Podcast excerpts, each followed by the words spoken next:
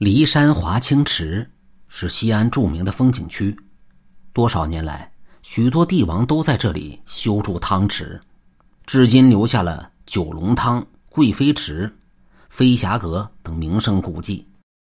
华清池的温泉是怎么来的呢？这里有一个有趣的传说。相传在很多很多年以前，女娲补天在骊山留下了一块石头。于是人们便在那里修了一座娘娘庙。多少年来，娘娘庙的香火一直很灵，吸引着远远近近的信徒来这里拜佛烧香。秦始皇统一中国后，一天来骊山游玩，他看见娘娘庙香火很旺，也要去朝拜。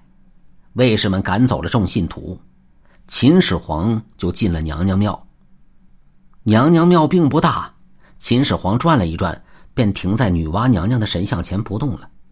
秦始皇看着女娲娘娘的神像塑得很美，心想：自己如果能找到一个像女娲娘娘这样美貌的姑娘做妃子，那该有多好啊！想着想着，不觉地向前走了几步，离神像越来越近，猛地听到“呸”的一声，女娲娘娘就吐了秦始皇一脸唾沫。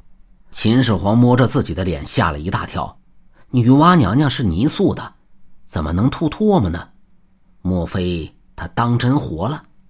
秦始皇越想越害怕，就急忙带着侍卫匆匆离开了娘娘庙。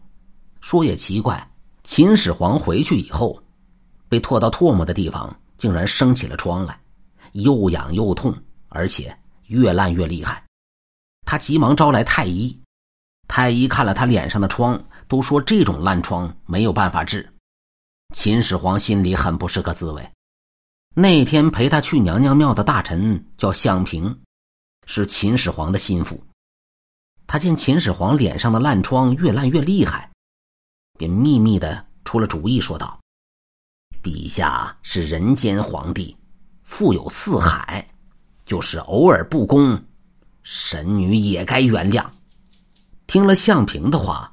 秦始皇脸上的愁云并没有消散，他皱着眉头，没精打采的说：“可神女并没有原谅我。”向平抬起头来说：“陛下可虔诚的去庙里焚香，女娲娘娘见您确有诚心，就会宽恕的。”秦始皇没有办法，只好去娘娘庙焚香。这样一连七七四十九天。女娲娘娘终于被感动了。这一天，秦始皇刚刚拜完，桌上简筒里就跳出一支竹签。秦始皇接过一看，上面写着“汤泉喜家”四个字。正在思索，一个卫士进来禀报说，骊山下出现了许多热气腾腾的汤泉。秦始皇听了，心中大喜。女娲娘娘恼怒秦始皇轻薄无礼，所以。用生疮惩罚了他，但见秦始皇能改正错误，于是就显神通帮他治疗。女娲娘娘从怀里取出一个瓶子，用树枝蘸了些瓶里的水，向骊山洒去，骊山下便出现了热气腾腾的温泉。秦始皇用温泉水冲洗疮痂，时间不长，脸上便渐渐的好了。